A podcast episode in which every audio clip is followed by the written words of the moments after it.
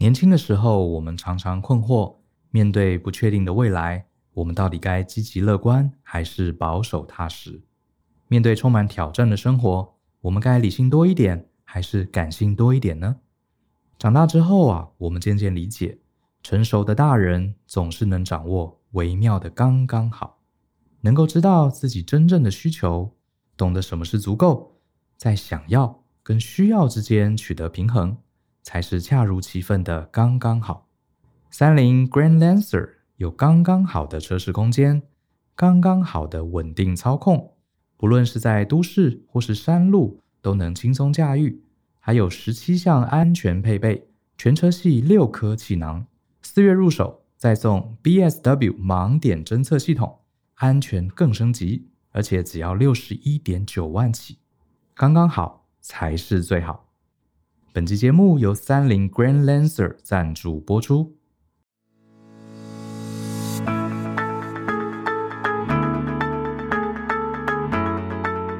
欢迎收听大人的 Small Talk，这是大人学的线上广播节目。我是 Brian 姚世豪。今天呢，我们特别邀请到一位好朋友来参加我们的访谈。我们过去好像从来没有邀请过艺术家。好，那最近呢，大家如果看新闻，这个日本的奈良美智啊。来台湾办一个展览，听说这个万人空巷，结果政府还宣导大家说这个展展期很长，大家最近不要去排队，晚一点再去看哈。所以你看，每年其实呃，因为疫情关系，很台湾很久没有这种大展了。那我觉得台湾人，你说这个喜不喜欢艺术，好像蛮喜欢的，可是好像通常是。呃，有一些特别有名的人来，才会引发这样子的艺术圈的讨论。所以今天呢，我特别想来找一位朋友，他叫辜其君老师。他其实是国内非常知名的书法家，哈，美女书法家。而且他对于艺术，甚至对于这个策展，还有拍卖领域，其实他涉猎都蛮深的。所以今天我们请他来节目，一个这个艺术从业者、艺术家的身份啊。来跟我们大家分享一下艺术这个产业，还有怎么样从展览中看到更多。那请郭老师跟大家 say hello 吧。嗨，大人学的朋友，大家好。呃，这个我刚刚不知道有没有介绍，我觉得你的头衔非常非常多。我只简单介绍你是书法家。其实你可不可以跟大家介绍一下？呃，身为一个艺术工作者，你平常在做哪些事情？平常啊，因为艺术工作者就是主要是以创作为主嘛。嗯。那平常就是我都会就是画画涂画，所以你是写书，你我看到网络上最有名就是你的书法，对不对？对，现在的大大家可以去查百度百科，它上面写的我的职称是书法家。嗯，那因为在这方面呢，我是在台艺大念的是书画艺术学系，所以后面呢在书法方面得过了蛮多的奖项，所以比较多人。大概在新闻上看到我的 title 就会是书法家，但除了这个之外呢，就是我跟画廊有合作非常多的艺术作品，那都是画作的部分。所以其实我觉得不是说就是艺术一定要局限于某一个媒材。那我现在的职称就是当代艺术家这样子。OK，这是比较容易理解的。对，它比较容易理解，嗯、就是不是只只局限于哪一、嗯、哪一种媒材。嗯，所以你是从小到大就是学书画吗？还是说是后来有兴趣才转行？嗯，小时候就开始学了，大概在九岁的时候就开始学。OK，、嗯、对，然后每天都会练习非常久的时间。但小时候我 是其实是念音乐班的，这样。哦。对，但是呃，书画这一方面是，就我父母想要把我培养一个琴棋书画的一个少女，所以就不晓得为什么会变成这样了。这也是要自己有兴趣，因为我觉得像呃学任何一种绘画或是艺术，其实都要需要很长年的累积，而且加上自己的热情，对不对？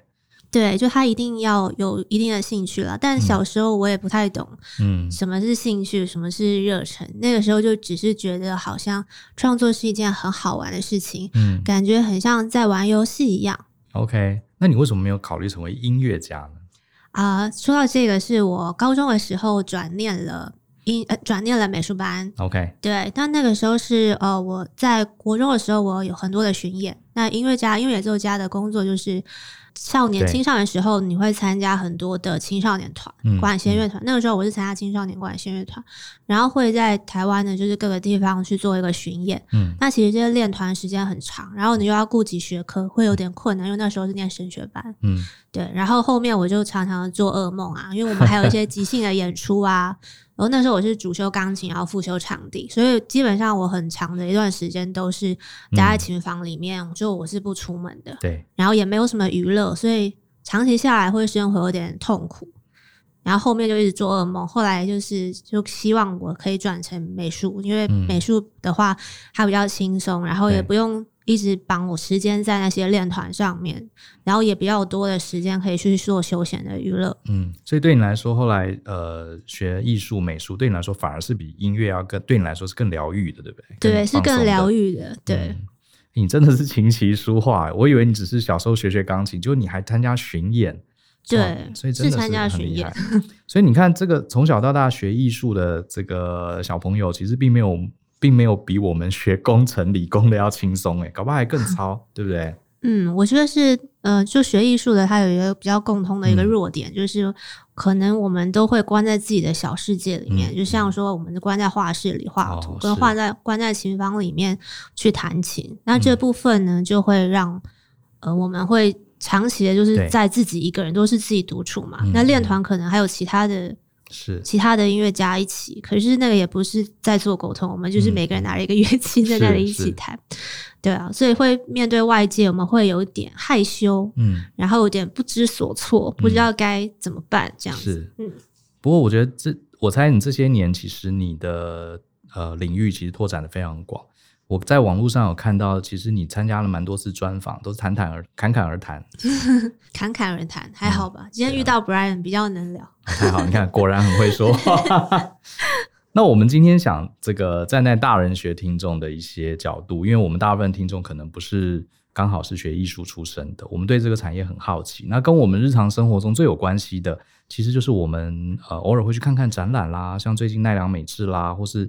每年都有一些呃重要的展览，然后尤其是家长常常也会带小朋友去呃看展，培养熏陶一下这个艺术的素养。尤其这些年，这个教育部很强调素养教育嘛，对不对？对。所以我这边想站在一个艺术外行的角度来问一些我们想知道的问题。比方说，对我们来说看展，为什么就是呃看展这件事情，好像只是一些有兴趣看展的人才去？比如说我是一个不太看展的人，那。我去看展，对我的人生，对我日常朝九晚五的生活，可以带来什么好处？嗯，我觉得他就是很多人在做每一件事情的时候，因为我们在人生中可能很要求效率，嗯，或者是很要求能够得到一些什么。对，但其实有时候就是换另外一个方向去思考的话，有时候做某一件事情只是为了某一种体验，这个体验它可能会带给你一些感受，那个才是人生中。比较真的东西，而不是说就是做每一件事情我都要一定要得到什么回馈。对对，那很多朋友也会跟我分享说，诶，我他们完全就不了解艺术，那去看展他根本不知道要看什么，他顶多就是在那里拍拍网红照，然后上传在 IG，对，好像觉得自己很厉害，然后很有品味一样。但其实他说他那些画家的画，他根本就看不懂，他也觉得他不可能要懂。对对，但他去的看展目的就是他为了要拍照，这样。是，现在很多人是这样子。嗯对对，但其实就是现在非常流行的概念，就是学校一直在讲说要增加我们的创造力跟创造性嘛。嗯，然后最近就是有很多书籍一直在说我们要培养美学的软实力。嗯哼，那这个美学软实力，它其实讲的也就是说所谓的跨界。那真正有创造性跟创造力的话呢，就是你要在。比如说你是理工科系的学生，但你可能非非常喜欢看展览，然后你经过这些看展览的这些过程，然后提高了你的这个感受力，可能在做你的工作或者是在情绪上的一些变化，或者是你的人际关系，可能会有更多的一些改善。嗯嗯嗯，认同。你讲到人际关系，我刚好昨天在上课，有一个学生来问我问题，他说：“老师，我因为从小到大很认真读书，然后。”呃，很封闭，所以我到了职场，很多同学，呃，很多同事觉得我很白目，然后我也不知道，呃，比如说大家在聊什么，我常常跟不上，我不知道他们在讲什么。然后那时候我的给他的建议就是，你要去看文学作品，因为文学其实啊，它虽然看起来不是马上可以用，可是它其实就是了解每一个作者他内心的世界。我觉得我们去看展览、艺术展，是不是也是这样的概念？因为每个创作者。呃，他虽然不是写文字，他是用绘画或是用雕塑，可是他也是在展现他内心的世界观，他的世界。然后我们去看这个展览，可以隐隐约约的体悟这些想法。对，就在看这些展览的时候，嗯、因为每一个艺术家他都有自己的人生故事，很多艺术很多艺术投资者他在选择收藏这些艺术作品的时候，他也是一定会去看这个艺术家的背景，跟他想要透过他。作品传达的议题或者是故事是什么。对，所以我们去看展的时候，其实不是要去看一个艺很伟大的艺术家，我们已经知道他多伟大了，然后我们还要去看他，去朝圣一样。我们是看去看这些作品，然后从这个作品里面去感同身受他的这个人生。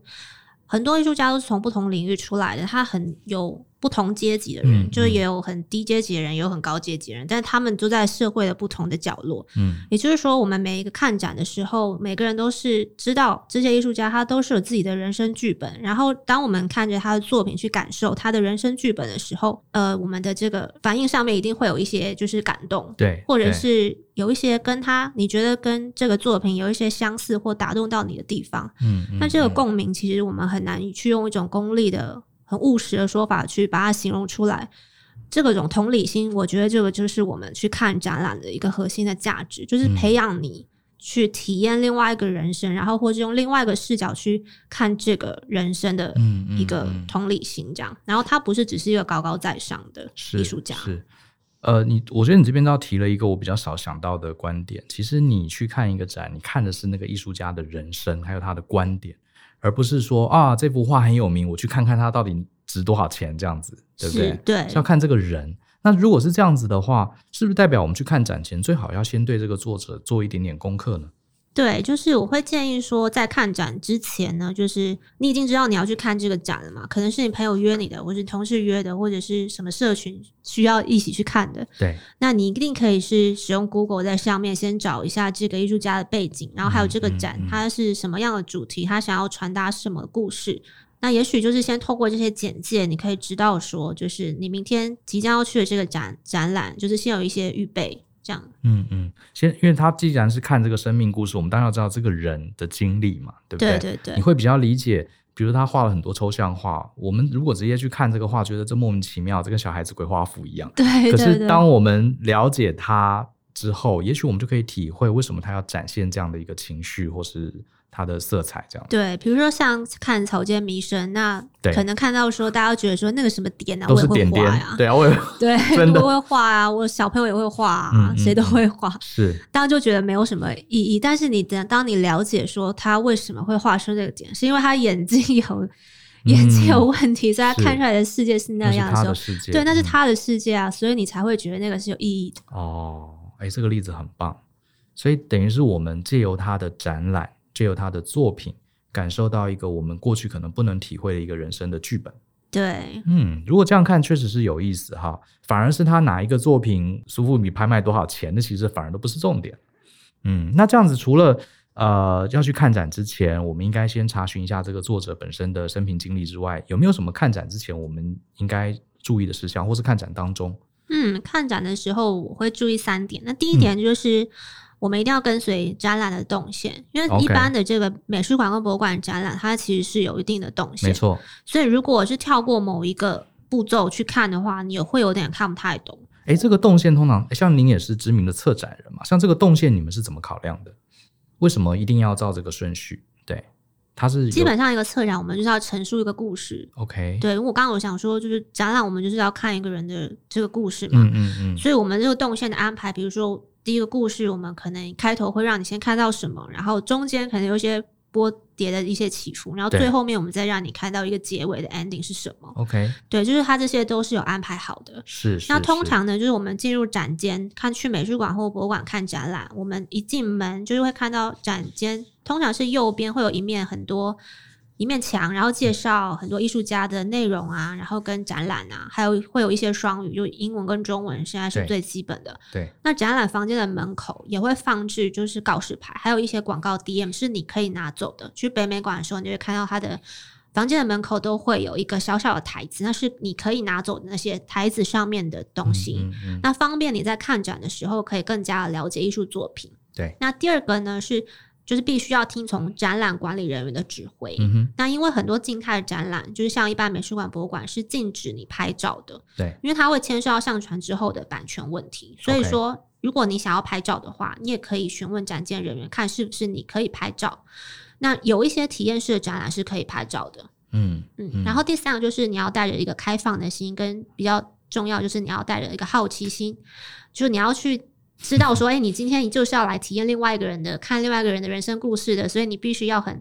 就是打开你的心胸，然后不要有带着很多固有的刻板印象来看，不然你可能就没有办法去改善你的这些过去不好的一些看展的体验。是，那看展既然是一项娱乐的话，就不要用既有的观念来束缚你这个美好的一个娱乐的体验。嗯，所以好，哎，这个，所以你觉得看展其实可以把它当成一个娱乐，即使你是艺术家，你也觉得它其实就是一种娱乐，一种享宴，对不对？不用太。太认真，好像当成一个什么学术考察这样子。对啊，我自己是这样啊，因为我如果是太认真的话，就会第一个就是让你自己的那个热忱就降低了很多，压力很大。因为一定是要好玩，你才会想要继续看啊。嗯嗯，我想我想到一个点哈，这个你知道有些男生啊，他想喜欢一个女生，然后他发现这个女生比较是文青艺术型的，他就想说，那我一定要带这个女生去看展。然后呢，他事先做很多很多功课，查了一大堆，然后一边带这个女生约会看展，然后就一边展示他多博学多闻。你身为 艺术家，跟身为女生，你觉得这一招是好招吗？我觉得是反效果。怎么说？就是男生可能有时候很想要展现自己的博学多闻，没错之类的。可是，可是就是有时候有些东西是装不来的，然后硬要装的话呢，就会有点露马脚，四不像。所以那个女生可能会就。可能会有点尴尬，或者是有点傻眼，但是他又不好意思戳破他，然后就是两个人就在那边演很尴尬的戏，就看完那整个展。你是不是有在展里面有遇过这种，对不对？对，所以我就觉得，嗯、对，所以我就觉得好像这个是一个反效果。如果如果是男生要约会，然后喜欢这样的女生，嗯、我觉得他是可以，他也可以去问这个女生很多的问题，然后由那个女生自己来提。嗯，由那个女生自己来提的话，第一个那男生也不用。在负后什么后面的责任啊？因为那男生就是是是，全部都是那女生自己提的嘛，你只是负责问问题而已。这方法不是比较好吗？说的也是哈，而且他就反正我们真的男生真的外行嘛，我们就问他嘛，然后听他怎么讲。对啊，反正感受他，反正你的目的又不是要炫耀，那目的是要跟这个女生就是长期的来往，跟是是，就是让他知道你对这个有兴趣，这样子。而已嘛，我觉得你分析好好犀利哦，我觉得可以开一个艺术两性学，真的是这样，也可以哦。因为真的我们在我看画展的时候，偶尔就会遇到啊，就是男生嘛，就很想要展现，就在那边讲讲讲讲一堆。然后我发现有的时候，因为我虽然也不是艺术专家，可是我至少会看那个牌子嘛。我发现他讲的根本跟那个牌子都是不一样，都是错的。然后那个女生，对啊，很好笑。然后我就看那个女生，好像一副不以为然，在那边一直对啊。女生通常都不会戳破别人啦，就是大家都会装傻，然后继续听下去。所以反而是反效果。对，所以你刚刚讲的看展的三个，你给大家建议，第一个是要跟随动线，对，因为动线其实就是这个展在诉说的一个故事，对不对？如果我们看一部电影乱跳乱跳，其实你反而搞抓不到它的全貌嘛。嗯。那第二个就是听从呃管理人员的指挥。因为呃，每一个展它可能有可以拍照或是不能拍照，其实你 follow 他，你反而不会有一些呃被他们纠正啊这些不必要的干扰。对。第三就是好奇心，嗯，对不对？我们不要去那边就想要一定要得到什么，反而是呃去了解另外一个人的生命，带着好奇去想想为什么他要这样做。我觉得这样的建议还还还还蛮务实的。那除了之外，这个这个之外，有没有什么你觉得我们去，比如说我们看到一个作品好了。啊，比如说看到一个毕卡索的抽象画，嗯，呃，我大概知道毕卡索的生平，可是这幅画我也看了它下面的这个说明，嗯，可是呃，我们常讲嘛，外行的看热闹，内行的看门道，嗯，我已经是个外行人了，我用有没有什么鉴赏的方式，好，这个来让我能更深层的了解这个作品的一些细节，嗯，那这个就是我可以跟大家分享一个。简单的艺术鉴赏方法，嗯，就是可以让你马上脱离在那个尴尬的现场，比如说我是谁，我在哪里，我在干什么这样子。对，那你来到展场后呢，你就可以使用啊，我今天教大家的艺术鉴赏的有个四个步骤。那第一个步骤就是描述。那什么叫描述呢？嗯，就是你看他的作品卡上面会有作品的主题，有媒材，有尺寸，然后还有一些让你知道的一些形式特点，比如说，哎，你知道这个是水彩，知道这是油画，是素描还是？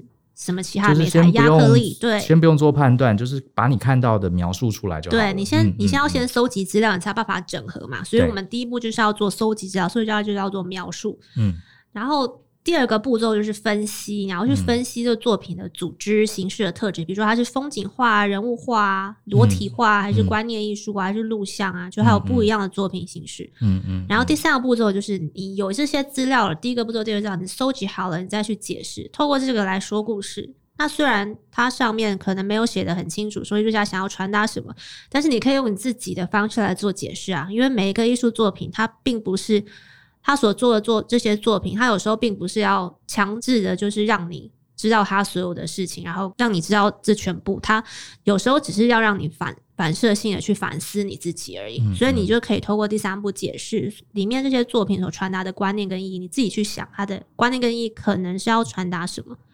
然后第四步就是评价，就是透过这三个呢，你可以评价说他在这个在你了解的历史跟这些形式或者是创意方面的，你觉得它。是怎么样子的？就是你可以去很主观的去评价它，因为艺术作品没有所谓的好跟坏，嗯、就好跟坏都是人讲出来的。没错，对。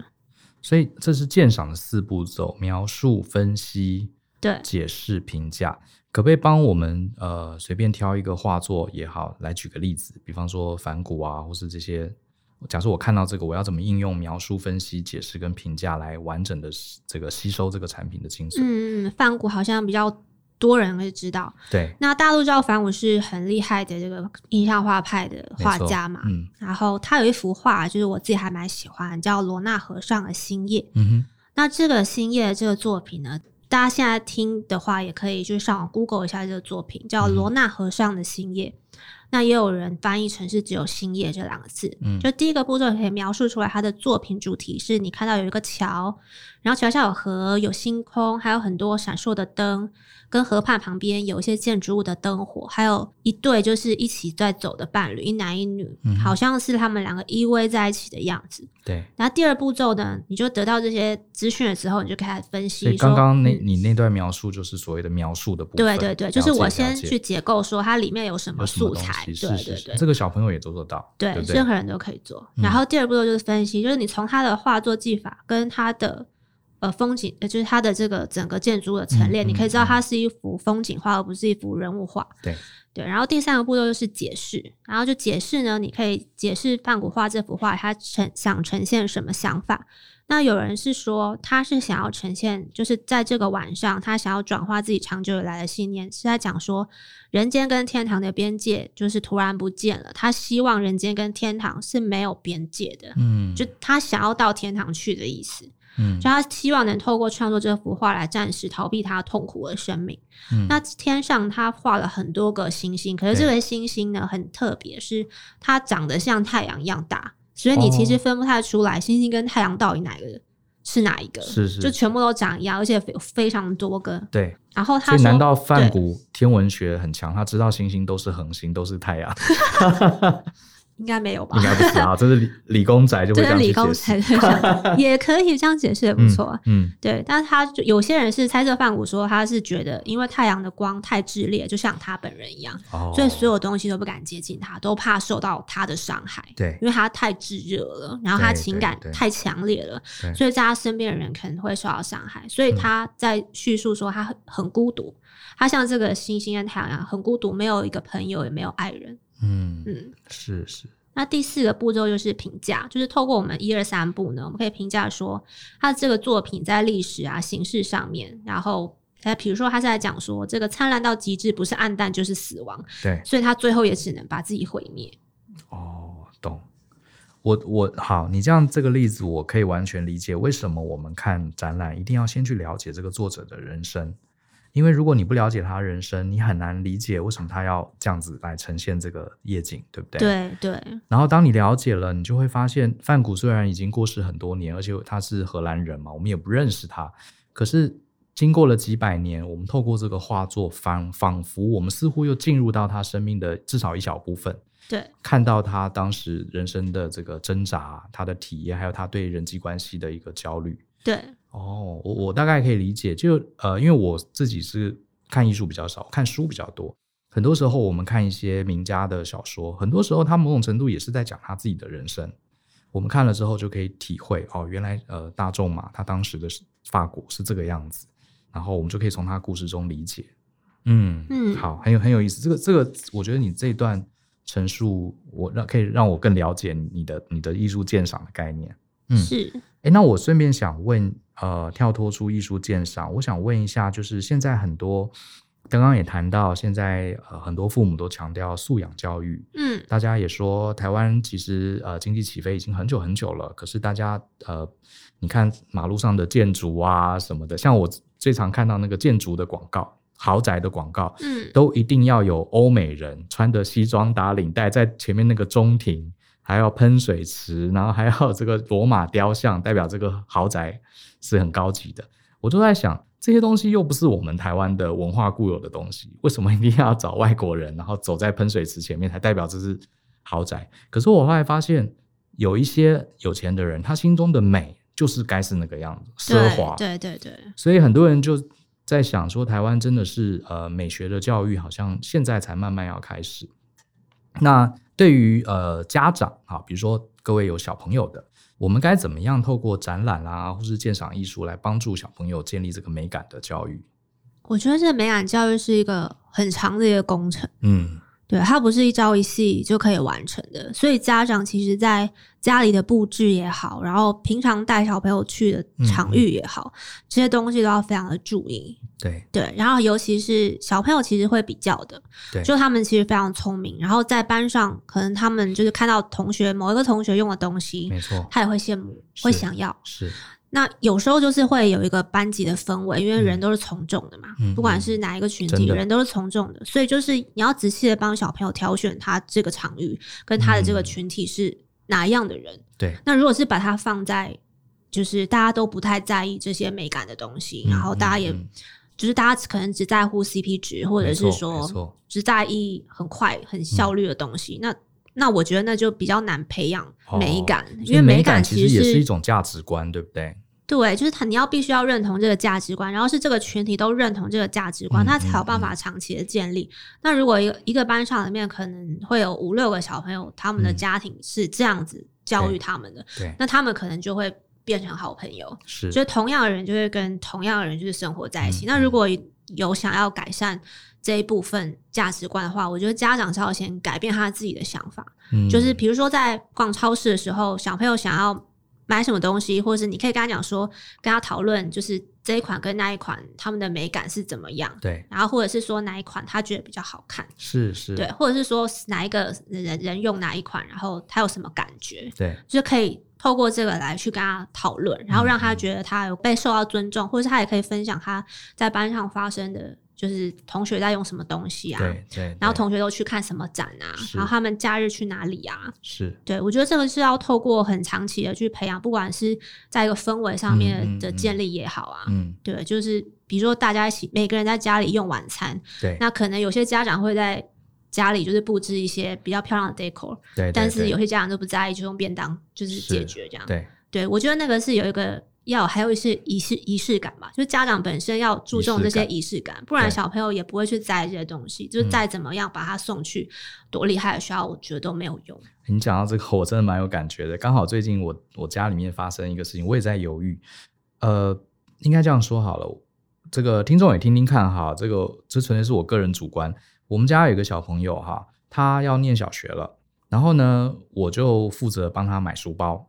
好。然后现在小朋友他买书包啊，很简单，他就是要买《鬼灭之刃》，就是或是有卡通图案的，他要不就皮卡丘，要不是《鬼灭之刃》。可是我就觉得，我看了那些小学生的书包，五花八门，我就觉我总觉得，呃，书包就是一个学习的象征，里面装了你的知识。我希望他能买一个好一点的，质感好一点的，而且看起来是呃比较有深度、素质的书包。我不知道我这样讲会不会对一个小学生太奢求，我就想要送他一个很好的。呃，皮质的很对，这个肩膀也很好的，类似土豪或什么这种很好的书包。可是呢，小朋友他一定不要，他可能要那个四五百块那个鬼有印《鬼灭之刃》祢豆子的。我的意思说，好像我也不能说我的美感就比他好。嗯，可是我觉得这个没有办法，对，很快的，因为小朋友可能他的同学都用都用那一个，所以他就一定觉得说他用那个会比较好。是是，所以这个我就遇到一个冲突，然后我就跟我太太说，我想要他。背我想要送他一个上万块，哦，钱不是重点啦，重点是我觉得那个比较有质感，而且对他身体背负也比较好。可是小朋友他根本不管那么多，他就是要鬼灭之刃，要皮卡丘。因为我就回想起我小时候，我小时候，我的同学都是背那种卡通的书包，嗯，然后我妈就很坚决，她就不不买给我。我记得我小时候还在家里大哭，我说我全班同学都用那个呃有呃霹雳猫的书包，只有我没有。然后我妈真的就买了一个很有质感的给我。可是我大概一直到小学五六年级，有次有一个同学跟我说：“呃，Brian，我觉得你用的东西感觉都很棒，就很有质感。”然后我那时候才突然惊觉，原来我小时候我父母可能无形之中已经给我带来这个印象。对，所以你讲的没错，他真的是需要父母从小哈。当然不是说用卡通书包就比较不好，只是说、嗯、呃，卡通书包有它可爱的地方，可是我们也要训练小朋友可以理解另外一种美嘛，对，对不对？就是它美不是一个单一的价值观，是是是是，而不是说大家都用。当然，如果你真的觉得卡通的有它的美。你可以说出它的美感，那我觉得也不错。可是很多人如果没有受这个教育的话，他可能只是大家用什么我也要用什么，对不对？他没有去有刚你刚讲的艺术鉴赏的这样的一个能力。所以我觉得你这个例子蛮好。所以可能搞了讲了半天，可能父母自己要多接触 艺术，是不是？自己要有仪式感。对，我觉得接触艺术还是对生活来说的提升还是蛮好的，尤其在心灵的层面。嗯，对。那我呃也想聊一聊，因为这个郭老师其实不光是做艺术创作，其实您在艺术产业很多领域，像拍卖啦、鉴赏啊这些，你都有涉猎。我们其实一般人对于艺术可以称为一个产业，其实我们不太熟悉。就是、嗯、呃，如果艺术是一个产业的话，这里面大概有哪些角色？然后各自扮演什么样的工作？对，嗯，就是艺术产业常见的。机构就有分很多种，第一个就是常见的是美术馆跟博物馆，嗯，然后第二个就是商业画廊，第三个就是私人展览机构的复合式空间，比如说我们去有一些咖啡店，它可能二楼有展演，对对，像这样的空间，然后或者是艺术基金会，那常见的职称就是有比较常见的就是艺术经理人，那他我们都叫他说艺是艺术行政。然后这些通常就是一些年轻漂亮的小姐在做的，他们是做什么？艺术行政。艺术行政，他什么都要做，什么都要做，什么都得做，就包含销售啊、嗯、介绍啊，嗯、然后搬搬画呀、策就是策展什么，他就是对，就等于说还在处理这些杂杂事的。是是，对对对。那还有一个职称就是艺术家，那艺术家就是负责生产这些这个产业里面所需要的。就是这个销售的产品，对。那再来就是业主，业主就是画廊的投资者啊，或是经营者啊，嗯、然后或者是基金会的，就是 owner 啊之类的。那还有一个就是策展人，策展人就是我们一般说的类似像企划的，嗯，企划的人。那他策展因为每一个档期都会有一不同的主题，那所以这个策展人的工作就是他要去搜寻不一样的艺术家，搜寻不一样的主题，然后去找不一样的资源，然后来策划这个展出。对，然后再来就是艺术评论家，就有点像艺文界的记者这样，那他就得一直去找这些，就是他觉得有报道价值的艺术家，或者是他可能是跟画廊配合，然后固定帮某一个画廊报道，或是固定帮哪一个基金会报道这样子。嗯嗯。那再来另外一种就是艺术投资客，投资客就是在搞就是这个艺术投资翻倍的那种的投资客，就是他靠这个转手买卖来赚取这个佣金。是是，所以那。像我们有时候看那个拍卖，应该也算是艺术拍卖，也算是艺术产业嘛。对对对，里面有拍卖官啊，还有一些 sales，这些他们的拍卖官，我们好像可以理解，就是拿锤子，对他拿主持人的概念，主持人的概念，所以他自己要很懂艺术吗？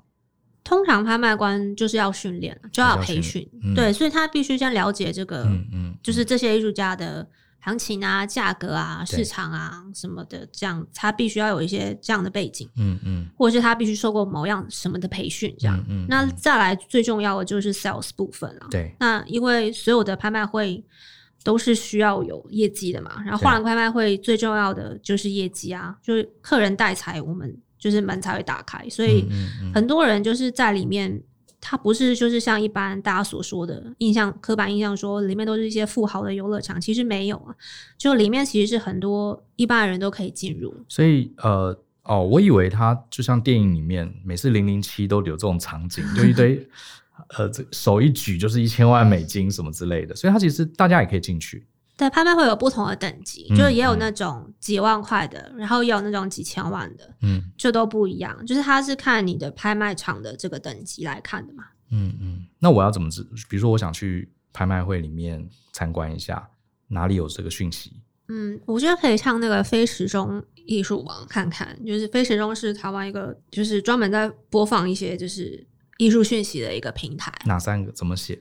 非是非常的非，然后池是池子的池。哦，水池的池。对，中是大中小的钟。非池钟。对，那台湾还有佳士得啊，然后跟罗浮奥拍卖。哦，是这个就比较有听过。对，还有苏富比这样。这个苏富比跟佳士得是全世界最大的两个。嗯哼，所以他们都会在网站上公开最近有什么拍卖的活动。对对对，那你只要查拍卖公司，有很多大中小型不一样，超多不一样的拍卖，嗯嗯，嗯，拍卖场。其实大部分都是开放给呃一般人都可以去的，对不对？对，而且你只要打电话去询问啊，他基本上都会给你就是他们的嗯资讯，然后你可以再选择，所以你要去哪一场，因为每一场的主题都不一样，有些是、嗯、有些是卖。古董的，然后有些是卖当代艺术哦，对，也有也有珠宝跟手表的，嗯，对，有很多不一样的主题，就看你想要去看什么这样。嗯，不过去小心，就是不要乱举手、乱伸懒腰。对，一举手，然后锤子一敲，完蛋了。对，就要付钱，就要付钱，还蛮有意思的。然后在后面，我也想了解一下，就是比如说有些听众可能听了，他觉得，哎，这个偶尔去看看展。啊、因为你刚刚也跟大家分享一些看展的心态，我觉得如果大家想要去看展，像台湾，你觉得台湾？我觉得这几年好像看展的风气其实也越来越盛了，有很多国外的呃知名的艺术家都会来。那我比如说我不知道我想看什么展，我应该从哪些地方搜集这些情报？比如像奈良奈良美智的展，其实我是不知道的，是最近太多人排队上了新闻。我才突然发现，哦，原来他来台湾了。就是如果喜欢看展的人，大部分会从哪些管道去搜集，才不会错过呢？嗯，在台北市的话，我是先建议，就是可以去台北的北美馆啊，嗯、然后跟台北的华山文创或者松烟，就是这这些地方是比较多人去的了。嗯，那每个台湾的城市其实都有主要的美术馆跟博物馆，所以你就是可以上这些，比如说什么时候美术馆，你只要查。就每个区其实都蛮多，然后美术馆也有分公立的跟私立的。那、嗯、当然我会建议说去公立的比较好，嗯、因为比较多国际的艺术家会来。那私立的可能就是比较 local 的艺术家这样子。嗯哼，对啊。那对于除了今天听你的介绍，有没有什么书啊，或是一些网站你会推荐大家，让我们对艺术有更进一步了解？嗯，我觉得如果是很认真的想要研读就是艺术方面的知识，可以去购买一本书，叫做《艺术的故事》。嗯。那这本书其实是就是很多美术系的学生就是都有念的啦，必读。就是、对，都、就是必读的这本书。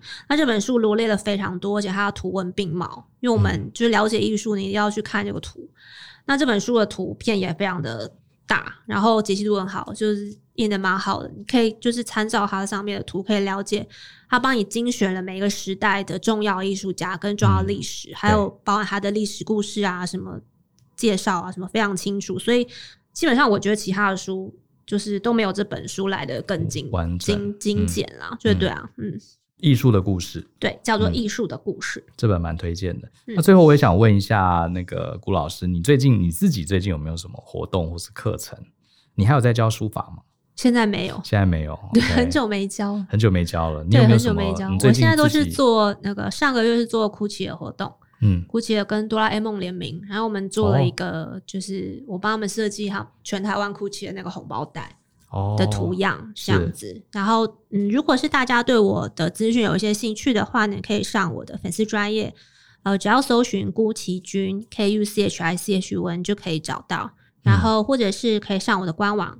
K u c h i c h u n dot com，嗯，对，你就可以看到相关的讯息。那我会举办一些私人的拍卖会，那如果有兴趣的话呢，也可以上网去报名。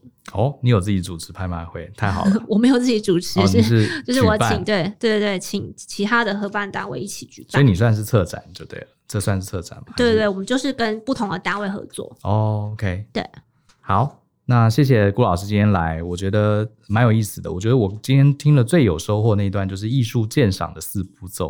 其实它还是有方法的，对不对？好，是我们这样一步一步的，就比较能从外行人看热闹，慢慢变成内行人看这个门道这样的一个步骤。